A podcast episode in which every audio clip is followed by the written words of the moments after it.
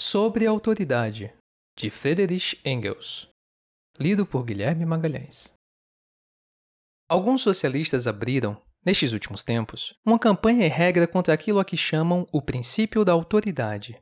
Basta dizer-lhes que este ou aquele ato é autoritário para que o condenem. Abusam de tal modo desta maneira sumária de proceder que é preciso examinarmos a coisa mais atentamente.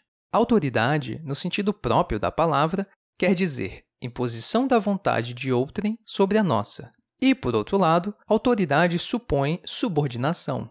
Ora, na medida em que estas duas palavras soam mal e que a relação que representam é desagradável para a parte subordinada, trata-se de saber se há meio de passar sem elas e se, dadas as atuais condições da sociedade, poderemos dar à vida um outro estado social no qual essa autoridade não tenha mais razão de existir e onde, por conseguinte, deva desaparecer.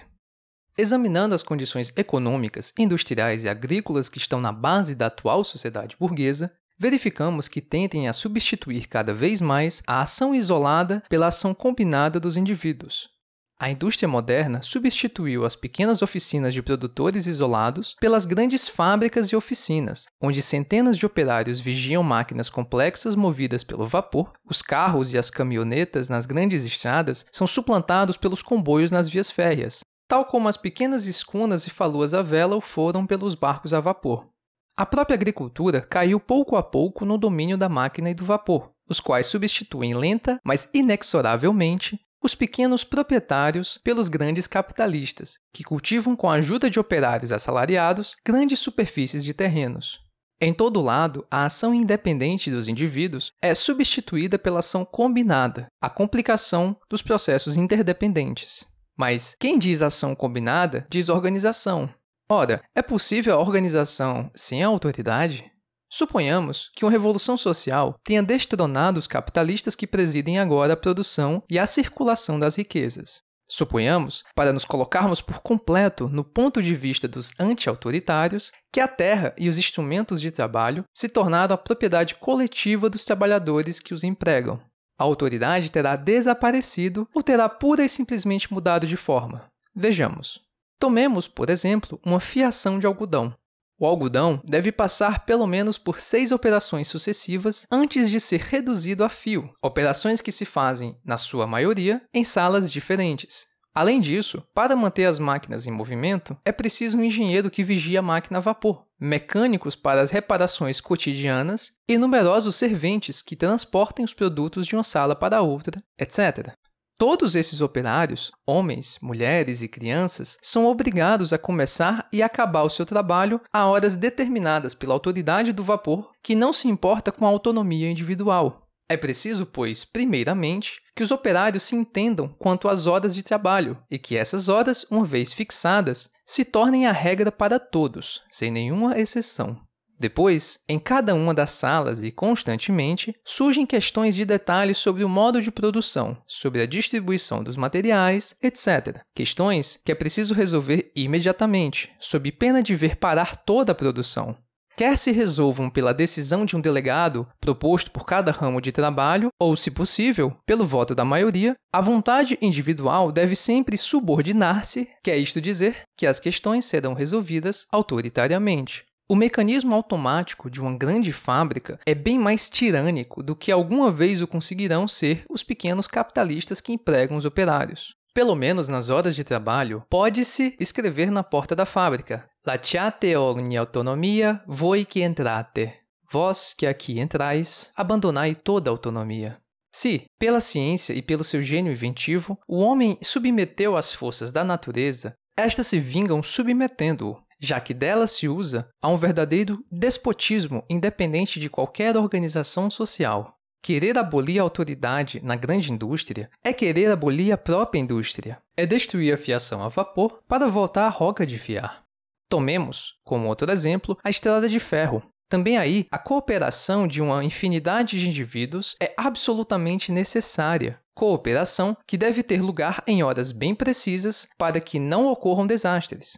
Também aí, a primeira condição para o seu uso é uma vontade dominante que resolva todas as questões subordinadas, vontade representada quer por um único delegado, quer por um comitê encarregado de executar as decisões de uma maioria de interessados. Num ou no outro caso, há uma autoridade muito pronunciada. Mas o que é mais? O que aconteceria ao primeiro comboio que partisse caso se abolisse a autoridade dos empregados da estrada de ferro sobre os senhores passageiros? Porém, a necessidade da autoridade e de uma autoridade imperiosa não pode ser mais evidente que no navio em alto mar. Aí, no momento do perigo, a vida de todos depende da obediência instantânea e absoluta de todos à vontade de um único. Quando avanço tais argumentos contra os mais furiosos anti-autoritários, estes não sabem o que responder. Ah, isso é verdade, mas o que damos aos delegados não é uma autoridade, mas sim uma missão. Estes senhores julgam ter mudado as coisas quando só mudaram os nomes. Eis como estes profundos pensadores gozam com as pessoas. Acabamos, pois, de ver que, por um lado, certa autoridade, atribuída não importa como, e, por outro lado, certa subordinação, são coisas que, independentemente de toda a organização social, se impõem a nós devido às condições nas quais produzimos e fazemos circular os produtos. Vimos, além disso, que as condições materiais de produção e da circulação se complicam inevitavelmente com o desenvolvimento da grande indústria e da grande agricultura, e tendem cada vez mais a estender o campo dessa autoridade. É, pois, absurdo falar do princípio da autoridade como de um princípio mau em absoluto, e do princípio da autonomia como de um princípio bom em absoluto. Autoridade e autonomia são coisas relativas cujos domínios variam nas diferentes fases da evolução social. Se os autonomistas se limitassem a dizer que a organização social do futuro restringirá a autoridade aos limites no interior, dos quais as condições de produção a tornam inevitável, poderíamos entender-nos. Em vez disso, permanecem cegos perante todos os fatos que a tornam necessária e levantam-se contra a palavra.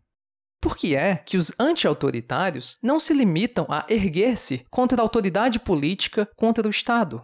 todos os socialistas concordam em que o Estado político e, com ele, a autoridade política desaparecerão como consequência da próxima revolução social. Ou seja, que as funções públicas perderão seu caráter político e se transformarão em simples funções administrativas, protegendo os verdadeiros interesses sociais. Mas os anti-autoritários pedem que o Estado político autoritário seja abolido de um golpe, antes mesmo que tenham destruído as condições sociais que o fizeram nascer pedem que o primeiro ato da revolução social seja a abolição da autoridade.